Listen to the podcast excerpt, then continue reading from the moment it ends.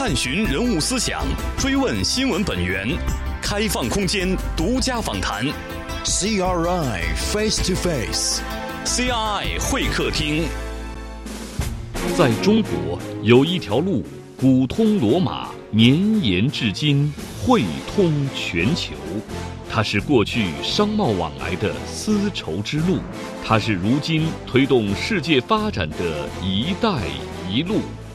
CRI 会客厅“一带一路”系列访谈，与您行走在沿线城市之中，共同筑梦和平与繁荣。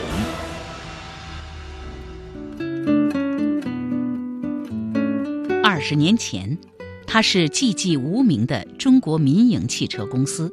没有造车资质，几乎不掌握核心技术。今天，它是世界五百强公司之一，旗下各品牌车型累计销售超二百一十五万辆。它是中国第一家民营汽车制造企业——吉利控股集团。作为“一带一路”沿线布局的先行者和领跑者，西到大不列颠，横跨斯堪的纳维亚，南临马来西亚半岛。北抵西伯利亚，已遍布吉利的足迹。今天，CRI 会客厅主持人郭丹将邀请吉利集团副总裁杨学良先生一起，分享吉利在“一带一路”建设中的经验与成果，展望吉利人的梦想，受人尊敬的全球化企业的实现。您好，您好，很高兴来到吉利。现在是我们所在的是一个体验馆哈，是，我们可以看到吉利的最新的车型哈。是，应该说这几年中国的汽车企业发展的非常的快。是，那么吉利集团作为中国民营汽车企业的第一家哈，现在发展也是完全不可小觑了。这个是应该说是不但是中国的汽车的领跑企业，嗯，呃，在全世界也进入了世界五百强，连续七年哈。那么，作为“一带一路”倡议推动下的这个车企的发展，应该说这几年也是飞快的。最近，吉利集团有一个全球的一个布局，四大布局啊。最近的这个新的布局就是二零一七年入盟了马来西亚的国宝级的这个汽车品牌宝腾，是这样吗？是的，这个宝腾这个和吉利的这个结盟啊，实际上是源远流长的，就是。大概在二零零三年、零四年，嗯，就是我们刚刚开始造汽车的时候，就想着这个汽车行业是应该充分的全球化的，我们的产品是应该卖到这个海外市场去。嗯，那个时候的宝腾啊，还发展处在一个非常蓬勃的时期，嗯，可以说是如日中天的。因为当时这个东南亚的国家，尤其是以马来西亚为首，本地的这个经济发展还是比较迅速的。当地的这个消费者对汽车的需求还是非常旺盛的。我们当时想把吉利最初生产车型通过合资的方式卖到马来西亚去，在当地建组装厂。开始的时候，马来西亚政府是同意了的。当我们选择了一个合作伙伴要去签订这个协议的时候呢，他们又反悔了。他们觉得这个还是要保护。本土的汽车品牌宝腾，嗯，来竞争的这些品牌呢，还是不能让它有一个好的发展空间。嗯后来就规定说，你这些车生产完了之后，不能卖在马来西亚本土市场，一定要卖到海外市场。海外市场，那这样的话就把整个的这个商业计划全都打乱了。嗯，因为一旦卖到海外市场去，整体的成本啊、销售啊、服务都会。带来更多的成本，这个商业计划就行不通了。但我觉得这正好走了两条不同的路径。一个呢，就是以中国为代表的这些汽车行业，在改革开放之后，尤其是在加入 WTO 之后，允许这个各种势力在这个市场上充分的竞争，包括外国品牌，包括合资企业，包括中国的本土品牌。我们是抱着一个相对开放的态度。去发展有竞争力的一个产业链和一个汽车的工业。但马来西亚呢，就实行了一个保护主义政策，它是一个相对封闭的，是通过高关税壁垒来禁止其他来自于非马来西亚的汽车品牌在当地发展。这样的话，就造成了当地的这个产品啊，技术进步相对与市场是脱节的。嗯，当然，马来西亚市场它确实这个容量比较小，不像中国，因为后来经济发展了，老百姓的这个生活水平提高了，每个人都想买一个汽车，一下子这个人口红利和经济发展的这个红利释放出来之后，汽车就出现了井喷式的发展。从两千年左右，那个时候一年卖一百多万辆，到现在大概一年要卖到两千五六百万辆，增长速度和规模。是超出全世界的想象的。我们已经连续大概十年是全球最大的汽车生产国和消费国。那这样的话，就十年之后，吉利就慢慢慢慢发展起来了。通过不断的国际的资源的布局整合，通过技术研发能力的提升和产品质量的提升，我们现在已经在全球有五大研发中心，然后五大造型中心，差不多有两万个这个技术工程员在从事的。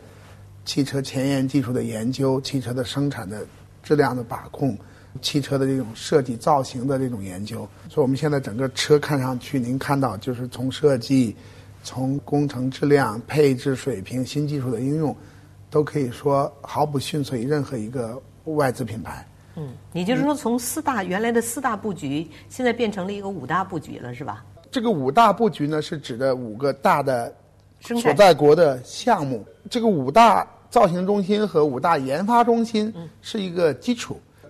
有的造型中心就是跟着项目在走的，比如说我们收购了沃尔沃，嗯，就在瑞典建立了一个研发中心和一个造型中心，专门为领克打造这个架构和这个造型中心，设计这个领克全新的语言。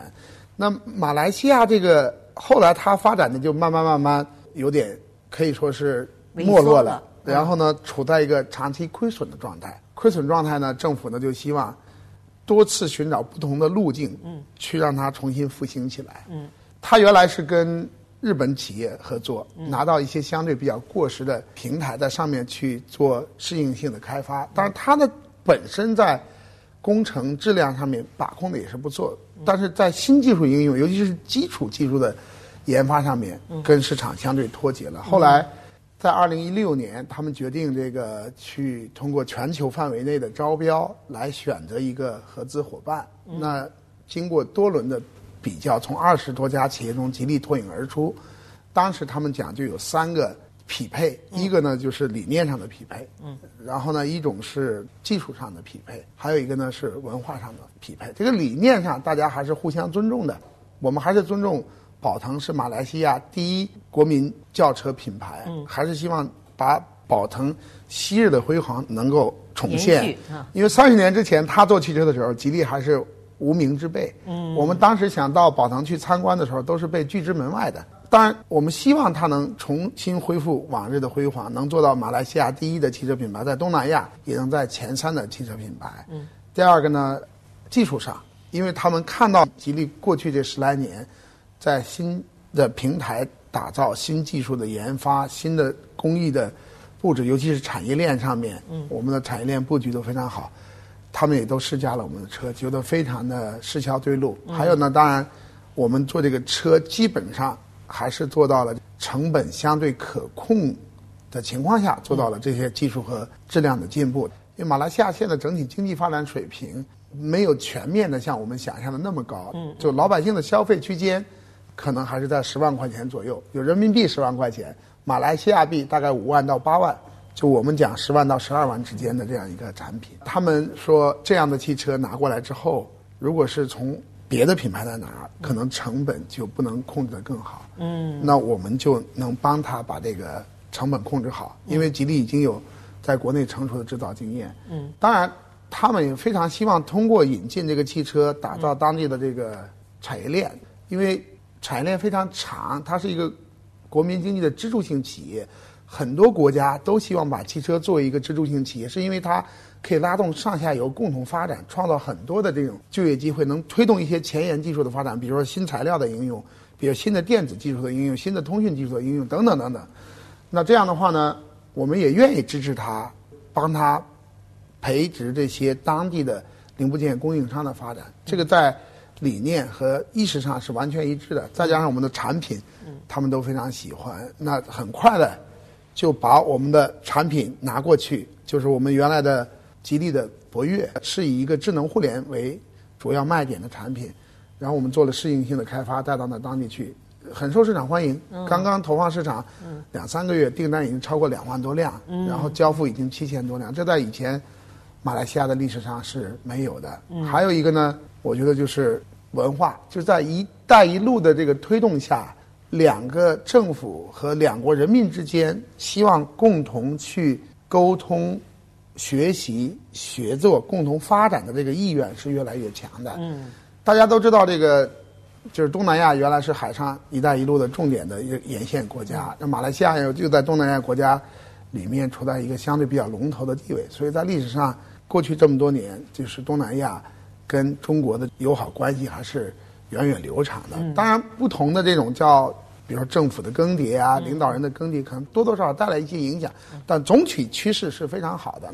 包括这个马哈蒂尔总理，当时我们去跟宝腾合作，他还不是总理，嗯，但他一直非常扶持这个本土的汽车工业的发展。他来过几次，包括到这儿来，到吉利总部，然后也到北京车展也去看，他就讲说。吉利发展太快了，中国经济发展太快了。三十年前吉利还没有存在，但是三十年之后，吉利的技术水平已经远远超过了我们。你们要向吉利学习，要跟吉利共同合作。那我们现在接下来呢，就是要把这个马来西亚再建一个新的工厂，就是把我们这个新的产品不断的拿到当地去组装生产，然后同时把马来西亚的这些宝腾本地的工人。带到中国来，不断的去给他们培训、培养，提升他们的技能水平，把马来西亚的供应商也带到。中国来学习，让他们整体的这个配套能力也提升，这是一个系统性的提升。同时，我们派吉利成熟的管理和研发团队到当地去支持。目前来看的话，发展势头非常良好。我们原来一年要亏十几个亿，我们本来希望是三年扭亏为盈，现在可能看上去缩短到大概一年的时间就可以扭亏为盈。就像您说的，这个二零零三年、二零零四年，实际上我们就想合作了。对，哈。但是这个几经周折，我觉得这个。就是历史啊，它是曲折向前的。就是政治、经济环境，包括两国政府之间的关系、两国人民之间的关系等等等等，它是一个互动的。嗯，就像三十年它造车很强的时候，我们还不存在。嗯，但是我们中国经济这个通过改革开放，我们的迅速强大起来。但是他们通过可以说叫闭关锁国吧，失去了一个发展的黄金时期，大概十五年。然后东南亚现在主要的这个。汽车类的市场都被日本品牌所占领了。就像您说的，虽然是一个汽车企业啊，当然各国也希望把它作为支柱企业。对，但是它还是受制于两国的关系。政治、经济、文化等等，那马来西亚正好在曾经的不行、曾经的闭关，到今天“一带一路”带来的两国的这个沟通的畅通，对，呃，我觉得给它带来的好处很多。其实，我觉得吉利的这个发展历程也可以很说明问题。实际上，我们很多合作是在“一带一路”提出之前已经有了，但是当时看很有风险，而且有很多未知的难题，比如当。二零一零年收购沃尔沃的时候，好像全国人民都沸腾了，就觉得哇，沃尔沃被吉利收购了，这个发展能是一个什么样的？当时可能至少我周围的很多人都会提出这样的啊疑问。包括后来这个二零一一年，我们又收购这个伦敦的电动汽车公司。二零一三年吧，这个是二零一一年是在白俄罗斯建立吉利工厂啊。对，当时都觉得哇，吉利在海外全面的开花，行不行啊？是吧？大家有这种疑，但今天看来。他为这个“一带一路”沿线国家的布局打下了一个非常坚实的基础，应该从那个时候开始。确实像您说，当时去收购沃尔沃的话，应该很少有人能够认同或认可，或认为你能做成的。对啊，当时是一个什么样的基础？并购的这个事情呢，就像我讲的，因为认识到这个汽车行业是一个充分全球化的行业，所以很早，其实在造车之初就想去通过这种。投资啊，入股啊，或者是并购，来去找到好的合作伙伴和学习榜样，嗯，然后提升我们的技术水平，嗯，提升我们的整体的创新能力和产业链的配套能力，让我们的这个发展能够快速的走向轨道。因为最后这个汽车行业它还是一个规模性的行业，你没有规模的话，很难去花很多钱做这种高科技技术的研发投入。因为一旦失败了，你这个成本代价很大，对，代价是非常大的。嗯。因为认识了这样一个机遇，或者是这样的一个趋势，所以就大胆的做了尝试。确实，当时质疑的声音很多，包括我们公司内部的高管，几乎也没有人特别能够认同，没有人特别有信心能把这件事做好。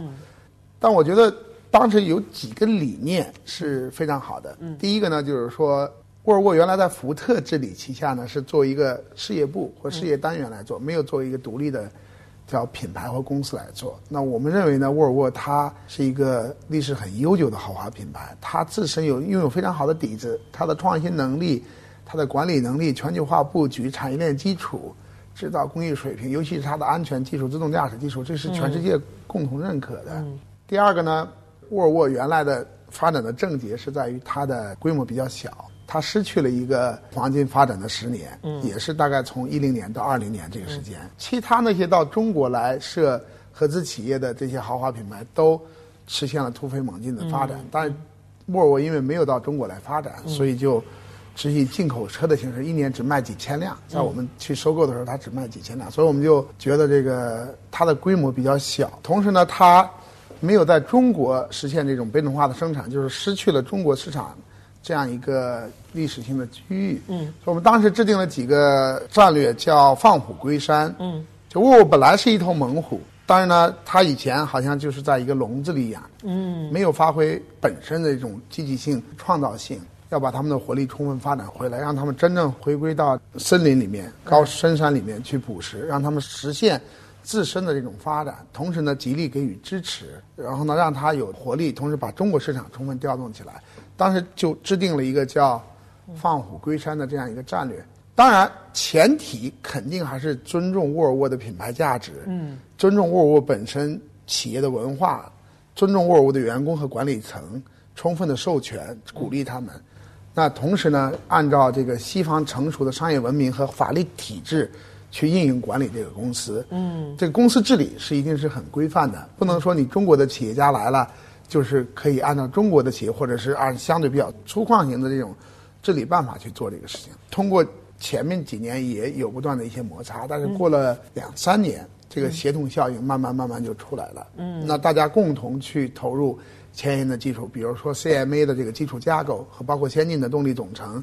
大家都是共同投入、共同使用，这样双方都获益。同时呢，还在决定进一步的投入去研发更前沿的，包括纯电动汽车的技术架构啊、核心零部件呀、系统解决方案。还有一个呢，就是让沃尔沃在中国扎根发展，在中国建立汽车工厂，来组装本地化的生产、销售沃尔沃。那这样看上去，现在沃尔沃去年实现了大概六十六万辆。那我们刚刚并购的时候，大概是三十万。出头大概翻了一倍吧，嗯，八年的时间翻了一倍，而且呢，拥有非常好的这个盈利能力。沃尔沃的这员工的这个满意度也非常高，啊，所以呢，他就实现了一个通过这种互相的尊重、理解、包容、学习，然后共同的共享，实现了规模效应，给双方发展都带来了好的这个竞争力。这是一个非常好的案例。当时呢，总书记一四年四月一号的时候到了。比利时的根特工厂，沃尔沃在那有个根特工厂。那他后来在这个欧洲学院发表讲话的时候，就说这是中国、瑞典和比利时三方合作的一个典范。当时是说，在中国资本和欧洲技术之间架起了一个合作共赢的桥梁。嗯，其实那个时候是在四年、五年之前，一四年。但后来实际上你在看到这个宝腾这件事情，嗯，就是我们已经现在不仅仅是说我们出钱。沃尔沃在技术上提升引领，现在吉利已经可以向外去输出技术。这是在过去这么多年中国汽车工业发展的进程当中，就是大家不可想象、不可企及的一件事情。因为大家原来都是通过合资是去跟外国品牌拿技术、对拿管理。那包括后来这次入股戴姆勒也是一样的。嗯嗯。入股戴姆勒当然也是抱着这样的初衷，嗯，就是长期战略投资，实现资源整合。戴姆勒是我们是第一大股东，对，我们现在是第一大股东。但这个时候呢，汽车行业发生了一个深刻的变革，而不仅仅简单的是工程质量的提升，而是未来面对这个智能化、电动化和网联化新技术的这个协同。现在有很多叫新势力造车，就他以前不是造车的，嗯，都是什么互联网企业呀，什么这些企业来造车。他认为这个车未来可能跟硬件和制造部分的这个。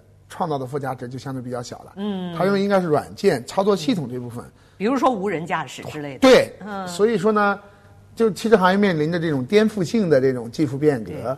这个时候呢，我们就觉得汽车行业如果不能清醒的意识到这一点，如果不能紧密的团结在一起去朝着刚才讲的这几个技术方向去积极的联合布局，共同投入，抵抗风险，共同分享研发的成果的话，有一天可能就真的被外来人颠覆掉了。嗯，所以有这样的看法之后呢，我们就入股了戴姆勒。当然，现在也有几个项目产生了初步性的成果。入股戴姆勒的时候，一下子买了百分之九点六九的股份，在德国也像扔了一个炸弹一样，也有很多质疑的声音，说啊，为什么能一下子没有公告就发收购百分之九点六九的股份呢？后来经过大概一年的时间的论证啊、探讨啊、研究，大家觉得吉利就是完全合规的，完全按照德国的法律、按照全球的法律去做了这个事情，而且我们现在说我们也不是。一个财务投资是一个长期的战略投资，我们一定是要让双方之间产生协同效应，为双方的发展都带来这个益处。就像个 Smart 这个项目，就是我们合资之后，在中国来生产下一代的纯电动的高端的 Smart 的车型。嗯嗯，这个呢，就是对双方都是一个互补。他们负责研发，他们负责设计，我们负责工程和制造，然后我们在中国建工厂。把它卖到全世界各地去，抓住中国这个电动汽车发展的这个良好势头。我觉得入主戴姆勒，成为控股，因为他们也看到了吉利跟沃尔沃的这种合作的范本，对，提供了一个非常好的案例啊。您说的是对的，就是包括我们现在在谈任何一个跨国合作或并购的时候，大家都会津津乐道的提到这个沃尔沃当时并购前期。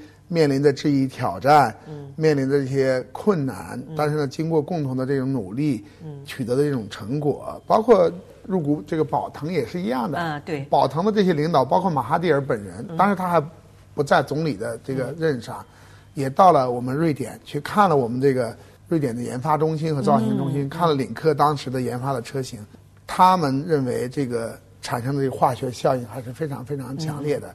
他们也觉得，因为这个吉利控股集团在沃尔沃的并购之后的整合过程中，充分的尊重了对方的利益，充分的保护了品牌的价值，充分的发展了员工和管理层的潜能，使双方共同都能获益。这个经验和这种做法是在别的企业上很难看到的。嗯，这也是我们文化融合的一部分。对，他们认为我们的战略，我们的。技术和产品以及我们的文化都是互相相对融合的，所以才选了这个吉利汽车作为它的这个战略合作。因为它企业嘛，应该以利润为本。对。但是他看到了吉利集团不是以利益为主要，应该说是主要追求目标。他应该是在追求目标的这个过程之中，充分的。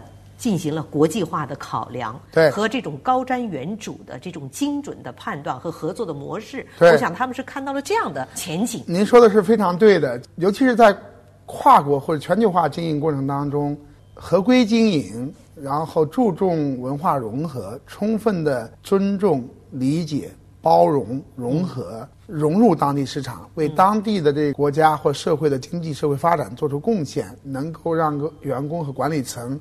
都能够在企业的发展过程中分享发展成果，然后能够跟当地的这些合作伙伴共同成长，这是非常非常关键的。还有一个例子就是，我们当时并购了沃尔沃之后，很多人，包括比利时的政府，都认为我们并购之后会把当地的工厂关掉，因为当时欧洲的整体的汽车工业已经在下滑了。在比利时呢，原来有几家其他品牌的汽车工厂都纷纷的关掉了，因为。市场在下滑，然后成本又居高不下，那就没有必要再建工厂了。当时只有剩下了沃尔沃在根特还有一家工厂，所以当时这个瑞典的首相就问我们说：“你们就痛快的告诉我们什么时候 关关，这样的话我们可以好做好准备。”那当然，我们明确的回复了，我们不会关，因为我们还有新产品在这儿生产，我们还要开发下一代的新产品，我们还要不断的加大投入，然后我们还要去增加这个就业机会。那他们不信嘛？但实际上，从后来做的过程当中，从当时并购一零年一月一号的时候，大概一千八百人，到习总书记去的时候，已经有五千四百人了。所以已经成为当地第一大的汽车制造企业和第三大的工业企业。瑞典的整个社会，包括皇室、包括政府、包括民间，对吉利控股集团的认可度还是非常高的。包括他们现在的国王，当时还是王储的时候，就来到中国给。李书福董事长授予了一个叫利奥波德大勋章。您正在收听的是人物访谈 CRI 会客厅节目，同时，你也可以登录 www.chineseradio.cn，点击 CRI 会客厅精彩视频，收看本期节目。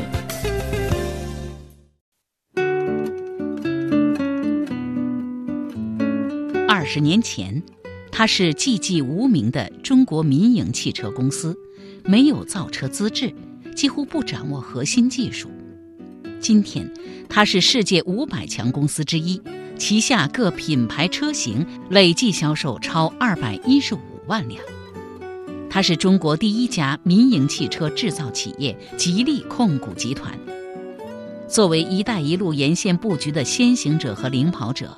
西到大不列颠，横跨斯堪的纳维亚，南临马来西亚半岛，北抵西伯利亚，已遍布吉利的足迹。今天，CRI 会客厅主持人郭丹将邀请吉利集团副总裁杨学良先生一起，分享吉利在“一带一路”建设中的经验与成果，展望吉利人的梦想，受人尊敬的全球化企业的实现。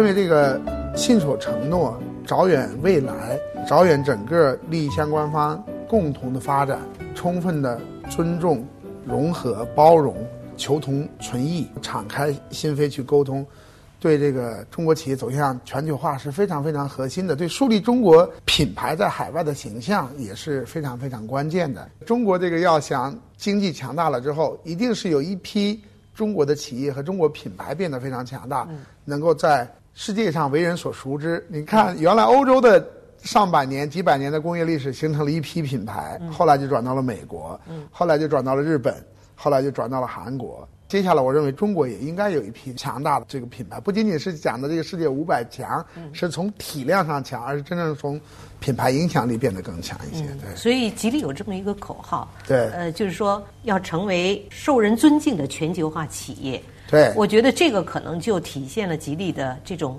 国际的视野，对，充分的包容，互相的尊重，各方利益要兼顾，对啊，不要短视，等等这样一些啊企业文化。就像您刚才说的，一个企业的发展，实际上大家觉得文化只是一个附加值，是是是。实际上，吉利也提出来，在全球化企业发展的过程中。着重于全球化文化企业发展，是的啊，这在这方面我们是怎么考虑的？还有社会环境发展的可持续性的问题，比如说这个伦敦电动汽车公司叫 LEVC，原来呢就叫伦敦出租车公司，叫 London Taxi Company，LTC。这个公司呢是具有百年历史的，一直在英国生产黑色的出租车。我们中国人喜欢它叫它“老爷车”，实际上它就是一个专业出租车。它有它很多特点，它的车空间很宽大。嗯，因为原来英国人都是戴高顶帽子的，弯腰帽子不会被碰掉。然后呢，它也非常有人文精神，就是轮椅可以直接推上去，是无障碍的。然后呢，再加上它这个车的转弯半径非常小，因为英国的路都非常窄。虽然车很大，但是它转弯很灵活。那但同样面临的一个问题，规模小。它实际上在英国是一个历史很很悠久的品牌，但是没有推广到全世界。再加上呢，现在这个整个出租车行业都面临着节能减排的问题。嗯。所以我们当时通过前期的入股，后期完全收购了这个 LTC 之后，就决定研发新一代的纯电动的出租车，就是现在的新一代的车 TX。嗯。现在已经出来，那边有一辆。嗯嗯。就它是一个可以零排放的。然后呢，我们也在那儿建了全新的工厂，成立了新的研发中心，来开发未来一系列的出租车和专用车。这样的话呢，就是整个原来伦敦出租车公司的这种发展的趋势和整个社会环境的这种节能环保的趋势就匹配在一起。因为当时这个伦敦市长就提出了一个叫法令，就是到二零一八年开始，在伦敦市中心跑的出租车必须是零排放的。这个是一个例子。另外一个呢，就是这个我们。现在在做的这个英国还有一个超级豪华跑车品牌叫路特斯，嗯，叫 Lotus。这个呢，原来呢是属于这个，也叫莲花吧？对，叫莲花。嗯，因为莲花这个商标被人注册了，所以现在在中国我们把它叫路特斯。啊，路特斯。路特斯呢，就是也是原来属于英国的一个历史悠久的超级豪华品牌，包括它下面的工程公司。后来呢，一块儿被宝腾的母公司 DRB 收购了。所以我们这次去入股宝腾的时候，同时。也收购了这个路特斯百分之五十一的股份。哦，那我们现在呢，也在英国建了专属的造型中心，在德国建了这个研发中心，在中国也要建全新的工厂，去开发下一代更具竞争力的，但同时又更节能环保的路特斯车型，包括跑车、包括 SUV 车型等等。那我们生产的在伦敦生产的这个电动。出租车，出租车是在满足本地的这种零排放和欧洲的需求，欧洲其他市场。那同时我们也会把它带到中国来，我们也在中国实现本土化的生产。嗯，这样的话呢，就通过这个技术的投资、控股集团内部的资源整合，包括吉利自身的在产业链和成本控制方面的优势，去真正盘活了这样一个百年的品牌。在这点上也赢得了英国政府的这个高度的认可，包括我们现在去。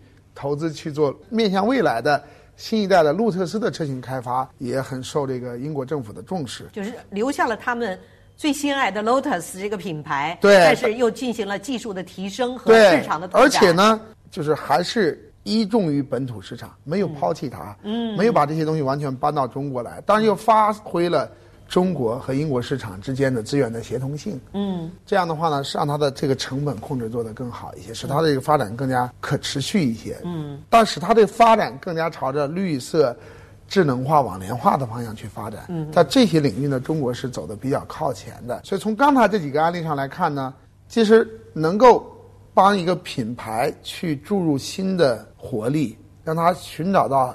新的发展路径和方向，同时在这个发展过程当中，充分的调动各方的积极性，让各方都能在这个发展中去受益的话，这是一个国际化并购的一个发展的一个基础。你必须要让它能恢复活力，能够有自身的盈利能力，能够可持续发展，这才是一个长期的战略投资的一个计划。但是在这个发展的过程当中，怎么样能做到？一个国际化的品牌，比如说我们现在在我们的造型中心和我们的瑞典研发中心，有几十个国籍的工程师、造型师在开展工作，包括我们吉利的总部和我们的研究院，也有很多外国的顶级的专家在这里开始工作。在这个时候，就是要考虑到文化的融合性了，就是商业的东西啊，我们叫全球型的企业文化，应该跨过这个国家，跨过政治的。宗教的、经济的、文化的这种壁垒，让大家为了一个共同的商业目标，各自发挥自己的长处，在这个过程当中互相尊重、互相学习、互相融合，达到这样一个具有包容性的全球型的企业文化，是我们目前的一个追求。但是这个全球型，又意味着要充分的本土化，就是你要尊重当地市场和文化的特色。我们叫因地制宜。打个比方说，沃尔沃到中国来，就需要充分的了解中国消费者的需求，根据他们的需求开发符合他们需求的产品。比如说，路特斯未来要到中国来，它也需要在保持它英国豪华跑车的这个品牌 DNA 的基础之上，了解亚洲用户对豪华跑车的需求是什么样子的，了解亚洲的整体的这个工业制造水准和零配件配套体系是什么，了解亚洲在一些。前沿技术上的成果是什么？怎么样能融合到它的这个产品和服务当中去？我认为这个中间互相学习的东西还是非常非常多。当然，最终的目的就是还是要协同、取长补短、共同发展。这个理念是没有变化的。嗯，只不过文化创造了这样一个氛围，但是工作的这些机制、方法、流程、标准。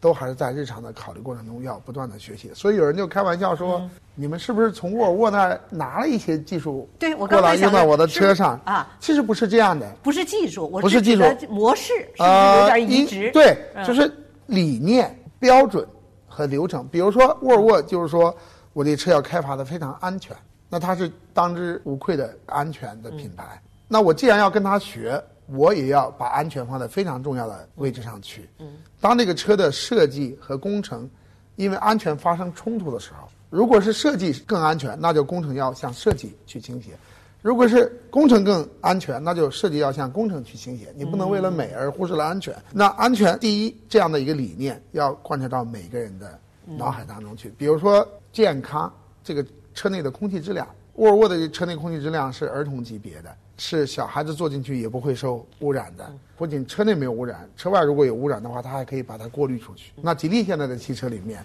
这空气的质量的控制系统也是行业一流的。像这种理念上的，包括标准和流程上的，比如说 CMA 这个基础架构，是领克和沃尔沃共用的。那这个共用的过程当中，通用的这些零部件，这个标准是既需要满足领克的需求，又需要满足沃尔沃的需求。不能说以低的这个或者是价格低的这样一个品牌作为一个衡量质量的标准，那是不是的？一定是以高的标准去衡量这个质量标准。所以在标准上，还有一个就是流程。流程呢，就是说开发一个车啊，大概需要四五年的时间。这四五年当中，有几百个时间节点要去控制到什么地方完成什么，怎么样保证它是按时按质量去完成的。这个就是一个流程。那这个流程里面。吉利原来有一些积累，但沃尔沃因为这么多年的开发，它已经有一个成熟的体系，叫 NPDS。那后来吉利就跟沃尔沃共同坐在一起，互相取长补短，完善这个 NPDS。所以现在吉利的这个整个汽车的开发流程，也是基本遵循了沃尔沃开发流程。当然，在它那个基础上，又根据中国市场的特殊情况做了完善。那沃尔沃也学习了一些吉利的东西，嗯，共同完善了这个 NPDS。这样就保证我不是。靠偶然的机会开发了一个成功的车型，我要保证我每款车型开发出来都能够达到好的结果，嗯，都能达到这种标杆的效果，这个是需要一个机制去保证的，嗯，需要一个流程去保证的。所以大家就是说，你跟沃尔沃其实学到了什么？其实最终学到的就是理念、标准加流程，这三点，我认为是在这种全球化融合过程当中，大家通过互相的这个良性的互动。产生的最好的化学效应，这个东西也是我们中国企业在全球化过程中学到的最核心的东西。当然，我们现在又开始拿这些东西去反腐，比如说反腐宝腾，反腐到白俄罗斯的工厂。嗯，这个可能也慢慢慢就印证了当时习主席讲的，就是用中国的资本在西方的技术，但这个技术不是纯粹的某一个知识产权，而是一套标准技术流程。嗯，之间产生了一个良性的一个结果。所以这个大家不要理解成哦，吉利跟沃尔沃合作的成功，好像跟后来的这个电动汽车，包括白俄的吉利工厂，包括宝腾，就是一个简单的一个技术注入。这应该说是一个非常成功的模式啊！就刚才您说的一个流程，一个理标准理念的。所以这个就返回到“一一带一路”这个建设上来，大家不叫共创、共建、共享？嗯，你这个共创、共建、共享。一定是基于当地市场和当地企业和当地合作伙伴以及当地用户的需求，长期扎根在那儿，真心实意的去帮他建标准、建体系、建流程。这样的话，你还在当地才会有一个可持续的发展，而不是我到当地说我把产品卖过去赚了点钱我就回来了。所以说，为什么说这个“一带一路”是一个伟大的倡议呢？就他已经看到了互相。包容和融合的过程中，一定是你中有我，我中有你的，嗯，一定是共创、共建、共享的。如果大家不是双方共同努力、共同付出，不是互相学习，嗯，没有实现因地制宜，但是没有因地制宜之后，长期在当地产生化学效应的话，这是不能带来预期的一个效果的。所以呢，我们在“一带一路”建设上也在不断的总结啊、反思啊，比如说合规的问题，你肯定要遵守当地的法律，尊重当地的文化和文明的问题。长期扎根本地，长期发展，真正的帮他去提升本地的经济和产业发展水平，提升产业链竞争力，真正的给消费者创造有获得感和价值感的产品和服务，这个东西才是真正“一带一路”要期望达到的一个局面，而不是只是实现在简单层面上或某一个领域的。比如说利益交换啊，或怎么样的，这个也不是这个“一带一路”要达成的一个长期的目的。比如说这个白俄罗斯这个工厂，当时呢，白俄罗斯和中国两国之间有一个叫国家工程，叫一号工程，叫总统工程。中国要在白俄罗斯建一个叫中白工业园区，嗯，就把中国这个工业园区的理念拿到白俄罗斯去，在那建一个园区，里面可以由中国的企业在开展各种经营活动吧。那吉利呢是一号。是这个中百工业园里面的一号，对，因为刚才也讲过了，每个国家都希望有自己的民族汽车工业。卢卡申科总统也是这样的，因为他确实是跟这个老百姓的、跟国计民生有关吧。然后呢，又是一个产业链很长、带动性很长，对当地的整体的实业发展水平和这个经济发展以及税收贡献度比较大的，所以就建了这么一个工厂。吉利确实是花了很大的力气，把我们最先进的设备拿过去，把我们的最先进的产能拿过去，技术产品拿过去，整体产能是十二万辆，第一期是六万辆，就生产现在大概三款车型，未来当然还可以有更多的车型。但，白俄罗斯这个市场容量本身并没有那么大，但是它跟俄罗斯啊。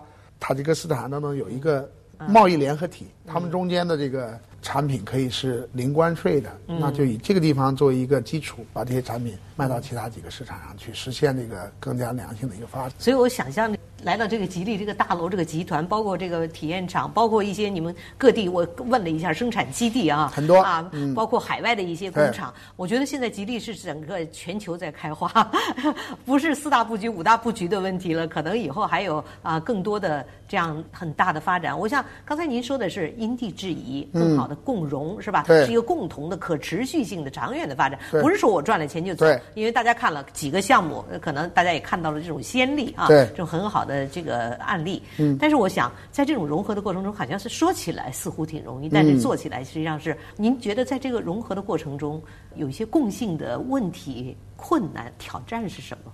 在走国际化的道路的过程中，我们通过吉利大概十几年的发展，觉得几个方面。第一个呢，就是双方对法律制度和企业治理结构的理解的问题。就这个点呢，我们已经讲过了，就是我们必须依法合规的去经营。那当然，每个国家的这个法律体系确实有不太一样的地方。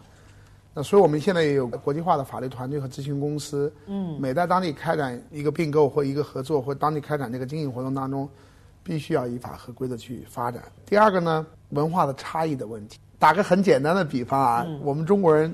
总是讲说我们要热爱公司、热爱工厂，以厂为家啊。嗯嗯，对。像您工作以电台为家啊，然后当然可能外国的同事，尤其是欧洲的同事，他的理念不是这样的。他认为他的这种发展、自我的发展，他对社会的责任，然后他对环境的责任，他对自身的发展、对家庭的责任，可能要先于公司。嗯。所以呢，我们中国的这个同事们就觉得，哎，付出点辛苦啊，也都值得。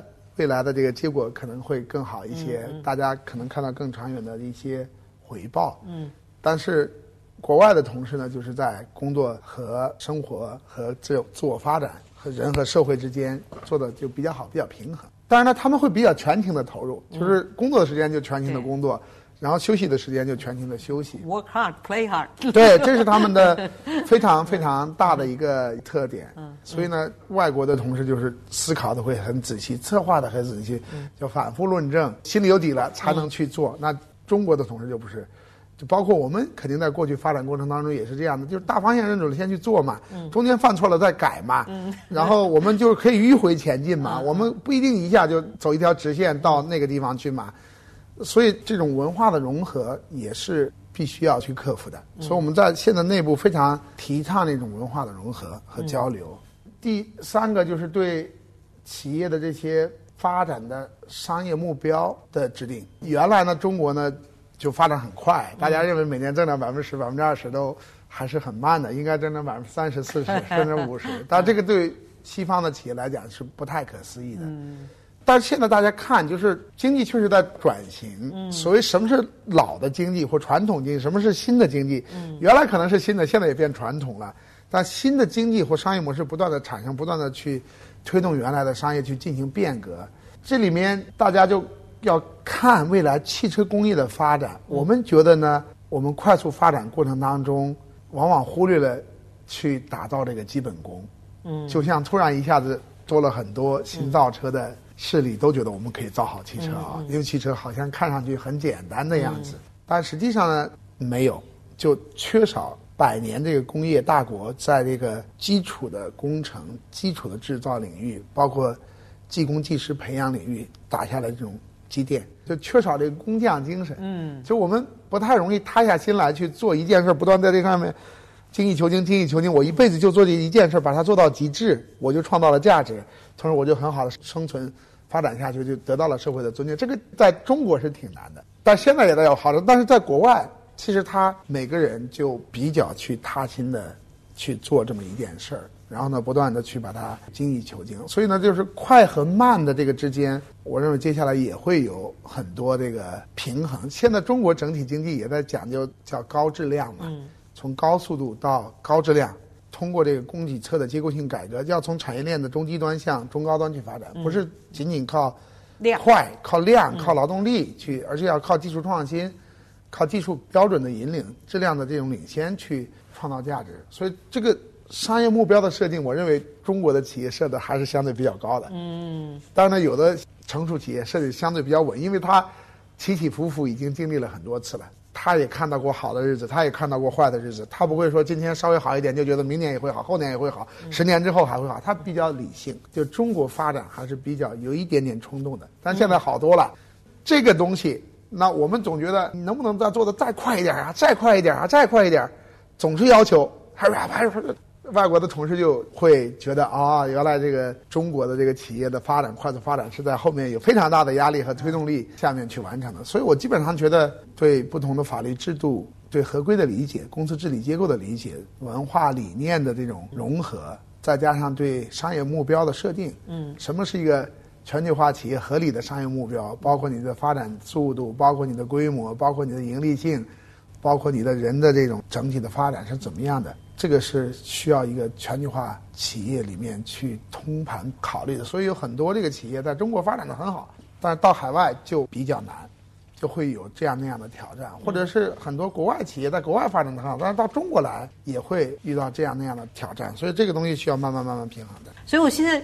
非常想知道，就是吉利下一步的发展是什么样的？从量上面呢，我们原来设定了一个二零二零年，就是吉利汽车实现两百万的销量，嗯，吉利控股集团实现三百万的销量，这是一个原来制定的量上的一个规划。嗯，到今年就二零一八年，这不是刚刚过去嘛？做了一个统计，大概这个销量数字是二百二十万辆。哦，已经超过这二百万辆。就是这个二百二十万辆是控股集团，就吉利加沃尔沃加领克。那我们希望吉利加领克加沃尔沃到二零二零年可以实现三百万辆，这是第一个第一个阶段性目标。这个三百万如果能实现的话，在全球大的汽车企业集团里面，我们可以跻身大概前十。对，世界对世界前十。这三百万辆呢，除了量上面，我认为这些产品本身的技术含量和品牌附加值的提升。也非常非常关键，因为现在车是越卖越贵的了，嗯，这个品牌价值是在提升的了，而且这个车的技术，尤其是在这个刚才讲的新能源、纯电动、智能化、网联化方面，技术含量是非常高的了，嗯，得到了全球同行的这个认可和尊重。那下一步呢？从量上面，我们希望能再上一个台阶。基本上，这个全球的汽车行业的剩下的十强里面，就分了两个梯队，一个梯队大概就是六百万以上，六百万到一千辆，嗯，剩下的是六百万到三百万，嗯，我们希望能往前挤一挤挤，哪怕能挤到六百万以上，对，五百万辆左右，嗯，就是在第二梯队里面能靠前一点，这是在未来大概五到十年需要实现的一个目标。嗯，第二个呢，量还不是一个最关键的问题，刚才讲到了这个汽车行业现在深刻变革。基本上大家都讲用十年的时间，要颠覆过去一百年形成的认知和经验和积累都没有用了，就是智能了。对，智能了。接下来大多数车都是纯电的了，不烧油了，电动了。你们肯定都听说过什么氢燃料电池，都不烧油了，都烧氢了，对吧？你们肯定听了无人驾驶了。现在基本上也不用打出租车，你出门叫曹操啊，叫滴滴啊，都已经共享化了。就它这个整个的。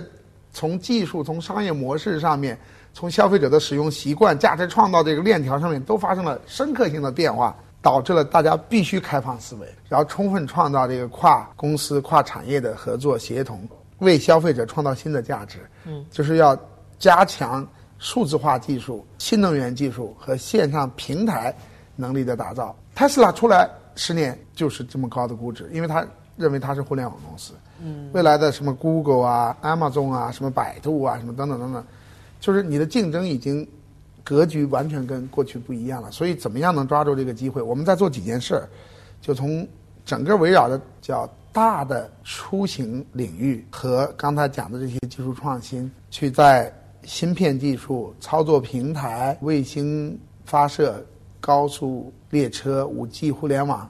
五 G 通讯技术、车联网技术、物联网技术等领域正在积极的布局。就是不仅仅是以车，车只是这个链条里面的一个核心的环节，用它作为一个环节去把其他的地方都联动起来。也许有一天你真的出去了。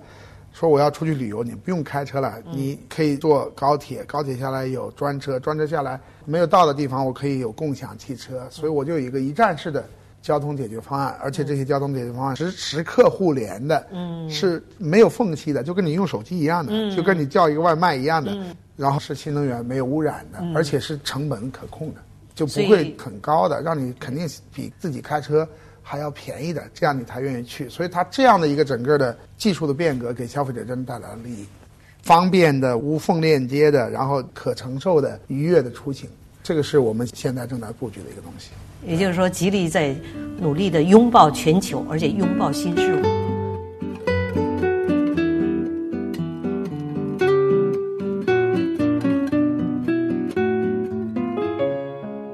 您正在收听的是人物访谈节目《CRI 会客厅》，我们的 email 地址是 china at cri dot com dot cn，同时你也可以拨打录音留言电话八六幺零六八八九。二零三六，期待您的留言。